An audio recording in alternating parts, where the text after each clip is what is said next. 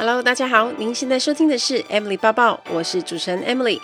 在 Emily 抱抱的频道中，主要会绕着自我成长、工作、职涯、甘苦、世界文化与旅游时事等相关内容。今天的节目就开始喽，请让我带着你的思绪一起飞翔吧。Hello，大家好，欢迎收听 Emily 抱抱。节目一开始先跟大家工商服务一下。如果有一些听节目的上班族，你们需要买黑色高跟包鞋的话，可以参考阿瘦有一双全真皮的黑色高跟包鞋，它是圆肩楦头，很美也很好穿，重点是很修饰腿型。我自己拍线上课程就是用这一双当标准，当然也很推荐我的学生们，想加入航空业的同学们买这一双鞋。那我在星宇航空飞行的朋友就有说，他上班也都是穿这一双，很耐穿，很好穿。符合航空公司上班规格的鞋子，其实就是呃比较素面，然后也比较适合商务场合。所以不只是要参加航空面试的同学们可以买啊，你是航空公司组员、上班族都可以购入哦。而且不止高跟、低跟也有，详细大家可以看节目的叙述栏，有更多照片可以参考。之前我们在节目谈的比较多空服员的生活，对地勤的工作比较少谈。那我最近看了一本书，叫做《地勤机密》。这本书最早的出版是在二零一六年就出了，出了一段时间。然后是因为最近我本来想买，我在网络上看到，然后看到我朋友有，他就说他先借我看，然后我就看了，才发现哇塞，地勤人员的工作真的是包山包海。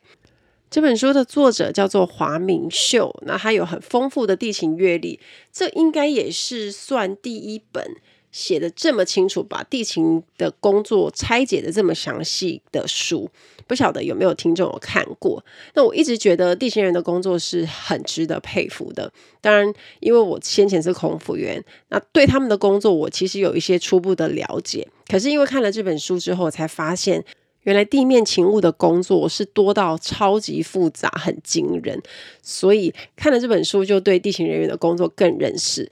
一趟美好的旅程就是从航空公司的地面服务开启。那我觉得这本书里面谈了很多他们的工作内容，然后其实也跟旅客蛮息息相关的。就大家多认识之后，如果你在旅游啊遇到一些突发状况，你也更能够理解，至少会知道。在面临一些事情的时候，不是表面上看到的那样简单的步骤，其实它牵扯的范围是比较广的。那我们今天来跟大家详细谈谈地面勤务涵盖哪些东西，然后我们来看看地勤有哪些主要的工作，而且是跟大家息息相关的。那第一个就是大家很直觉会想到航空公司柜台的地勤人员，也就是大家旅行的时候会先碰到的人。那他们在两三个小时以内要处理所有旅客的登机手续。去那大家想一下。一架飞机坐满的话呢，多的话可能就三百多人，在同一个时段，有时候也不止一架飞机要起飞，所以不同航班要起飞，那他们的地勤人员都是同时在处理各个航班的事情。那第二个呢，就是办公室里面也有地勤人员，那他们在做什么？多半要计算多少吨的货物、行李或者定位旅客，也要去参照。飞航站与落地航站的气象预测状况，他们要计算最安全也最省油的飞机平衡表，还有航程的飞行计划书。这就是我们一般比较看不到的。那第三种的地勤人员，他们会是在机坪上工作，都要在飞机抵达后，在一个小时或两个小时内，把要清洁的要清干净啊，把该装的装上去，该卸下的都卸下来之后，那机械工程师要对整架飞机的状态监管。保障飞行安全，也要确认在飞机内的一些飞安用品是不是齐全呢、例如里面有氧气瓶数量是不是符合规定，而且都在有效期限内。所以，像我们空服员上飞机之后，我们也要就负责的区域再检查一次。我们都有一个 checklist。去看我座位附近有几瓶氧气瓶，然后几瓶灭火器等等。那也要确认上面的锁是不是有被破坏过，因为如果被破坏过，那一罐其实就是不能用了。一有缺少，我们都会立刻跟老总报告。有一些物品它叫做 no go item，就是如果你缺少，你就整架飞机是不能飞的。所以我们都是会检查得很详细。再来就是一些地勤人员，他们要跟货运部、跟地面代理公司协调，并监督他们尽早把要出发的货物或者是旅客的行李运到机边，也要注意货物是否按照规定的堆放在板上，会不会松脱，或者装叠方式不对，装不进去货舱。第五种，地勤人员也要跟行李搬运组协调，并监督每一件旅客托运的行李是否都有装进去正确的行李柜里，而且放在正确停机位的旁边，还有上了正确的航班，这个很重要。那第六种呢，还要跟特殊部门协调，确保需要轮椅服务的旅客，他们有轮椅可以用。有可能呢，像飞机上有一些重症患者啊，他们要安排救护担架等等，也都是特殊部门在负责。那飞机上如果有旅客有状况，飞机一抵达，他们也会派人过来。像我之前在我的书里面有分享，我在杜拜飞孟买的那个航班，因为机上有旅客不舒服嘛，然后后来是没有意识，所以机长就决定飞回杜拜。当时我们一 landing 在杜拜机场的时候，地勤人员他们都 ready 在机边等待。那门一打开，医护人员他们就拿着担架进来，把旅客抬下去，然后直接送往医院。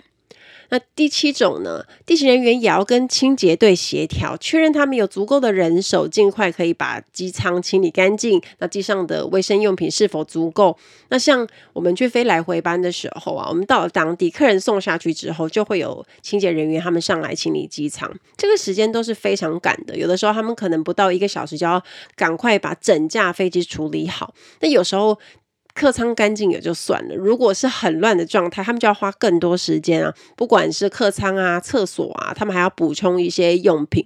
而且像耳机，因为前一个航班的旅客用过了，还是要再换新的，所以三百多个位置都还是要放新耳机。所以大家可以想象得到，如果是十几位的清洁人员，然后他们要处理整架飞机，在时间的压力下，要尽快的整理好、整理干净。他们每次整理完要下飞机的时候，座舱长也会跟我们讲说，我们要去 check 客舱的干净。那这个时候，我们就是要去看我们负责的区域那边有没有都打扫干净啦，有没有什么地方需要加强的。那如果都 OK 的话呢，座舱长才会签名，然后清洁人员才会下飞机。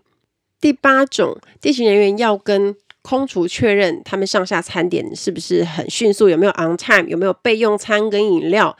第九种，与飞机牵引车或者说牵引机，他们沟通好到达机边待命的时间。不晓得大家有没有印象，在飞机要起飞前，它会有一个往后推的动作，它叫做 push back，是从登机口往后移动。可是飞机不像汽车一样，它是可以自己倒退，所以牵引车要负责把飞机往后推，推到它可以自行前进为止。所以这个动作我们才会说是 push back。再来第十种工作。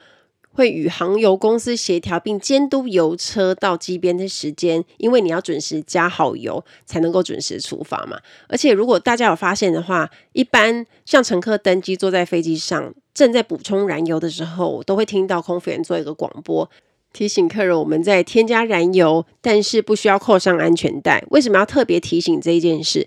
万一在补充燃油的过程有一些意外产生，例如起火，那我们在地面上基本上你是不不需要扣上安全带，因为没有晃的危险嘛。所以如果你已经扣上了，到时候我们要逃生，你又多一个步骤啊。所以我们在补充燃油的时候都会在提醒客人，那万一有危险，大家才能够及时逃生。那以上十种就是地勤人员的一些地面勤务的工作，那我们看到的就是只有部分，没有看到的超多的。所以一架飞机的起降，从地面开始，从你 check in 开始到你真正上飞机，其实已经有很多人在作业了。旅客登机的时候，我觉得也是地勤人员很忙碌的时候，因为除了要 check 登机证啊、旅行证件啊，有的时候还要去追不晓得几点登机、姗姗来迟，在免税店采买的旅客。所以各部门的地勤人员，他们都要确保飞机、旅客、行李、货物在地面上的安全，也才能保障之后起飞后的飞行安全。当旅客都上飞机之后，还没结束哦，地勤还要去确认机长确实有拿到当班的飞行计划跟文件资料。那接着确认好之后呢，他就会跟我们机组人员比个手势，说再见顺飞，然后把舱门关上，接着飞机才会 push back，慢慢的滑向滑行道，才算大功告成。那大家很常接触坐在柜台的地勤人员，他们真的要非常细心，因为 check in 登机报到手续其实有很深的学问。不是只有拿旅客的旅行证件、护照发发登机证而已。像目的地，如果今天要飞的地方，它有签证跟入境许可的需求，那地勤人就要确保旅客都有嘛。那万一没确认到旅客被原机遣返，除了会造成航空公司的损失，地勤也会很倒大霉。那另外呢，像有时候旅客最终目的地并不是只搭一次飞机嘛，他可能需要转机。那转机的地方有没有什么特殊的规定啊？像行李能不能直挂，还是需要先领出来？然后也要给对方对的登机证、托运行李的行李牌跟收据。而且他们的观察力都要很好，也要随时注意旅客有没有各种的特殊需求，例如有人需要轮椅服务，或者是有旅客佩戴心律不整的仪器。有怀孕三十四周以上的准妈妈想要飞，还有一些团体旅客搞不清楚谁跟谁坐啊，或者是谁跟谁排在一起，而且还有可能出现偷渡客，所以他们的心脏真的要很大颗，然后也要很注意有没有什么奇怪的人。更别说，有的时候还要在柜台处理一些很炉的客人，不管他是高级卡客啊，或者是一直炉不想付行李超重费的人，也有一些旅客很戏剧化，会在柜台遗失护照跟登机证，所以大家就会忙成一团的找。我觉得还有一个把关也是很重要的，就是要注意有没有旅客看起来他的身体状态不太好，不舒服，感觉是不适合飞行的。一开始如果我们没有注意到，飞到一半客人有状况要就医，机长就要立刻找一个很近的机场落地。那你要紧急降落再起飞，其实是一件非常非常麻烦的事情。航空公司损失钱以外，然后整架飞机旅客的时间也都赔进去。不过当然有需求紧急落地把旅客送医是航空公司分份内的责任，但是地勤人员就是要尽量在飞机离地之前把意外最小化。那我们以前在飞的时候，我们也会常常注意到这一点，就是在登机的时候有没有旅客脸色是比较苍白，然后身体感觉不舒服。那如果有的话，我们也会询问他的状况，至少在机舱门关闭之前也可以处理。那这样子的话，就可以把意外降到最低。而且像随身行李跟托运行李也有很多的美感，我蛮常收到来自网友讯息问我说：“诶，什么东西能够带，什么东西不能带？”其实有不少细节我也是不清楚的，我真的不知道，因为行李的规定超细，有可能你需要另外付费哦。也有一些相关尺寸的规定，比如说冲浪板、高尔夫球球具、乐器等等，其实每家航空公司都有明文写出来，所以大家也可以事先上去查。那如果有任何的疑问呢，其实是直接询问航空公司会比较准确。而且还有像那个违禁品啊、危险物品的规定超级复杂。虽然我们都有受训，但是其实我们是有一本厚厚的原文书可以查的，因为你根本就记不起来。它分得超细的，不管是喷雾类的啊、胶状类的啊，或者是轮椅的一些需求，其实都有规定的很细的条款。一碰到任何问题，不管是空服或是地勤，我们都是直接查熟的。那像蛮多旅客也会担心自己的随身行李或者是登机箱符不符合规定，其实官网也都有明确规格可以查询。我有一个很资深退休的地勤朋友，他以前常常跟我分享一些机场怪谈。因为他真的很常碰到一些很妙的旅客，尤其是不少旅客都会因为不想付超重费啊，或者是地勤叫他调整行李，他会在那边撸来撸去，鬼打墙一直重复。也有出现那种很殷勤，会跟地勤人员说好话，然后问看看他能不能通融。那像他跟我分享过啊，之前有一位拿美国护照的台湾男生看到地勤人员，然后他就立刻。问了一连串的问题，他就跟地勤人员说：“啊，小姐，你的皮肤好漂亮，是用什么化妆品？”然后地勤就回说：“哦，我没化妆。”那客人就继续问：“那你用什么保养品呢？”诶，我没保养诶。早上起来用什么洗脸啊？水。哦，难怪皮肤这么好。然后地勤人员最后就跟他说：“啊，谢谢先生，你的行李总共超重十三公斤，台币五千五百块，请问你是要付钱，还是你要调整行李重量，由家人帮你带回呢？”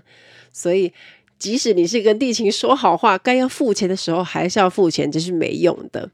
还有一个男客人啊，他的手提行李超重，地勤请他去调整一下重量。后来他回到柜台啊，就跟地勤说：“诶，那件行李他不带了，他请太太带回家。”就好死不死，地勤人员进去登机门的时候，又遇到这个男客人。刚刚那件超重的行李就拿在他的手上，他身边也没有太太，可是有一对年迈的父母。然后地勤就问他说：“诶，这件手提行李您刚刚不是说要请太太带走吗？”然后客人就脸涨红，恼羞成怒的说：“诶，你妨碍我的人身自由。”那地勤人就回答他说：“诶，超重的手提行李是不能带进去的，而且你刚刚也答应不带，还是您要调整到七公斤以下呢？”那就客人就开始歇斯底里，对着地勤咆哮。一阵混乱，但最后呢，父母还是默默的把行李带走了。诸如此类，就是因为行李不想付钱的事情，都会每天在柜台上上演。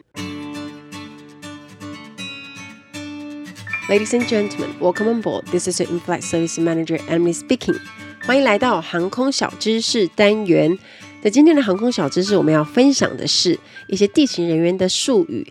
以前在搭飞机要回香港上班的时候，每次在 check in 都会听到地勤人员他们在用一些简单的英文字，然后去沟通。那常常就会似懂非懂，不过大概会猜到他们想要讲什么。那因为我后来看了一本书，里面也有写到他们的工作术语，就来跟大家分享一下。例如，如果你听到地勤人员说还要 U 吗？这个 U 指的是 upgrade，意思就是在问还要免费给旅客升等吗？那当然，这种状况就是当经济舱是满的状况。然后你本来是订经济舱，他帮你升上去，这个状况就是免费 upgrade。那有时候我们在机场听到地勤人员说：“哎，帮他 U 上去的时候就，就哦，好开心哦，默默都会偷笑。”那有升就有降。如果呢，你听到前面那个降下来，通常都是发生在如果比如说商务舱超卖的时候啊，他们就会问一些商务舱的旅客是否愿意降到经济舱，那它就是比较低价的舱位嘛，那航空公司就给一些补偿。这个时候就会说啊，把前面那个降下来，就是把一位旅客从商务舱降到经济舱，叫做 downgrade，所以说降下来。那另外像经济舱的统称，大家都会比较常说 Y，还有几个 Y 啊，就是还有几个经济舱的旅客，economy class，我们就说 EY，所以我们在工作的时候常会说 EY 或者是 Y。那另外听到 C 呢？C 其实就是指商务舱 C class，这个也是一个很常见的统称。比如说，哦，地勤人员会喊说：“哎，还有三个 C 没有来”，意思就是有还有三个商务舱的旅客还没有 check in。还有一种就是旅客的行李超重的时候，就会听到地勤说他超多少，意思就是在讲旅客的行李超重多少公斤。如果你听到说开一张 EB 给他，那就是旅客要去付超重行李费用 （excess baggage）。所以这些工作术语呢，也都是大家有可能会在机场听到的。希望大家喜欢今天的航空小知识，我们下次再见喽，拜拜。不晓得大家有没有曾经碰过你的行李晚到，或者是遗失过了两三天才到的经验呢？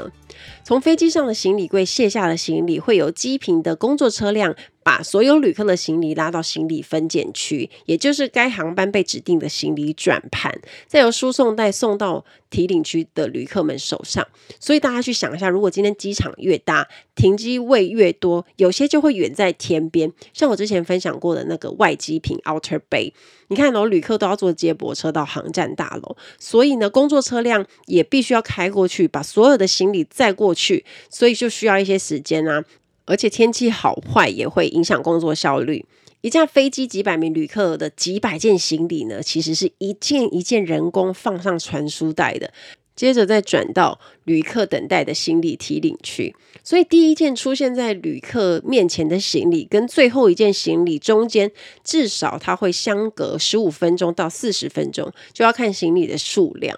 行李遗失多半有几个原因，第一个原因就是在你出发站的时候，行李被错装到别的飞机上；那第二个就是出发站没有把你的行李装上去；那第三个，转机时你的行李刚好被装到别的航班。第四种状况，抵达目的地，航站错把你的行李送到货运集散中心。那第五种，别的旅客就领错你的行李。第六种，因为安检原因，你可能你的行李里面有一些违禁品，行李被留置检查。第七种，行李上的目的地挂条彻底的消失。所以有七种可能遗失行李的原因。那如果要避免自己行李遗失，我们在柜台办理手续的时候呢，我们可以做哪些事？你可以仔细看托运行李上面的牌子。假设你今天要去巴黎，你就要仔细看行李牌上面是不是写巴黎 CDG。那如果你要转机到马德里，你就要看清楚最终目的地马德里有没有出现在上面。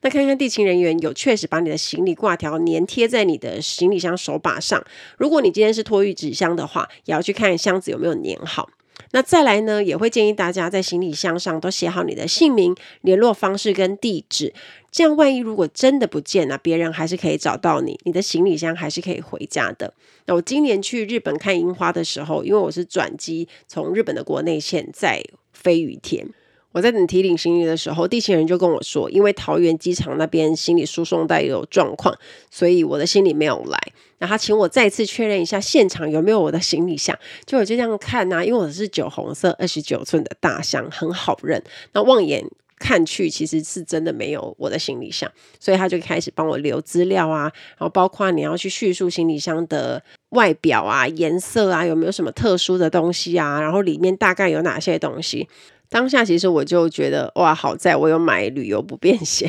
万一他今天没有上来的话，我其实还可以去买东西，而且还有可以申请理赔。然后他就告诉我说，行李应该会帮我送到成田。那因为我住在羽田，他就跟我要了羽田的资料，到时候他们会再帮我送过去。那也很幸运，当天晚上还没十二点，我就接到饭店的联络，说我的行李送来了。那其实因为在日本根本就没什么好担心的啊，你就算没有送来，你也可以去药妆店，想买什么就买什么，都很方便。可是你如果今天是在其他的国家，相对就没有这么方便。所以我一直认为保旅游不便险就真的很重要，就怕这种万一啊，保一个临时状况，然后你还不用自己出钱，我觉得这个是还蛮需要的。再来，我们来聊聊座位的事情。为什么已经很早定位，想要的座位还是没有呢？原因是航空公司定位系统，他们都有控制座位。比较热门的位置呢，通常都会被电脑系统锁住，要留给飞行常客，或者是他是购买比较高价机票的旅客。那等到了飞机起飞当天，电脑定位系统就会从定位组转到机场柜台去全面控制，然后再看现场的状况派给旅客。不过就要看看到时候自己的运气有没有选到自己喜欢的位置。那另外有几种类型的旅客，基于飞安考量跟服务品质，航空公司也可能主动选择帮他们留好座位。例如无人陪伴独自旅行的儿童，我们说 U M uncompanied Minor）。另外像是有残疾、行动不便的旅客，或者是旅游团体的旅客等等。那像很多客人喜欢坐紧急逃生出口位，可是逃生出口位现在除了要加价以外，其实它有相关的规定，像是行动不便带婴幼儿的旅客，他们是不能坐在靠近舱门的位置。万一要紧急逃生，时间是很重要的，所以坐在 emergency exit 的客人，他们要帮助空服员。像有一些欧洲航空公司，甚至会要求这些旅客要懂英文，可以跟空服员沟通，必要时就可以提供协助。再来，我们来聊聊 UM。UM 是无人陪伴儿童的英文简写，Uncompanied Minor。大部分航空公司是规定五岁以上、十二岁以下，没有成年人陪伴，而是自己单独搭乘飞机旅行的儿童。对很多在国外工作，他们放寒暑假，希望让小孩回国，但自己又没空带小孩的家长们呢，他们都会使用这个服务。他们在订位的时候，就会跟航空公司申请。航空公司也会有一连串的手续，跟家长核对出发跟到达的机场，负责接送小孩的亲友姓名、联络电话跟地址，还有那个人跟小孩的关系。家长带小孩到出发地的机场办手续时，地勤专员也会一直陪同这个小朋友办理整个通关手续。登机的时候，再把小孩交给座舱长。空服员在上飞机时就会知道这个航班的 UM 坐在哪里，他叫什么名字。我们在飞机上也会一路关心他，看他要不要吃什么啊，喝什么，因为也怕他害怕，甚至也会教他怎么使用机上的娱乐系统。那一直到目的地，再由地勤人员陪着小朋友通关，找到接机的亲友，才算大功告成。那以前在飞行的时候，其实就载过好几次的 UM，我觉得这算是航空公司提供很优质贴心的服务。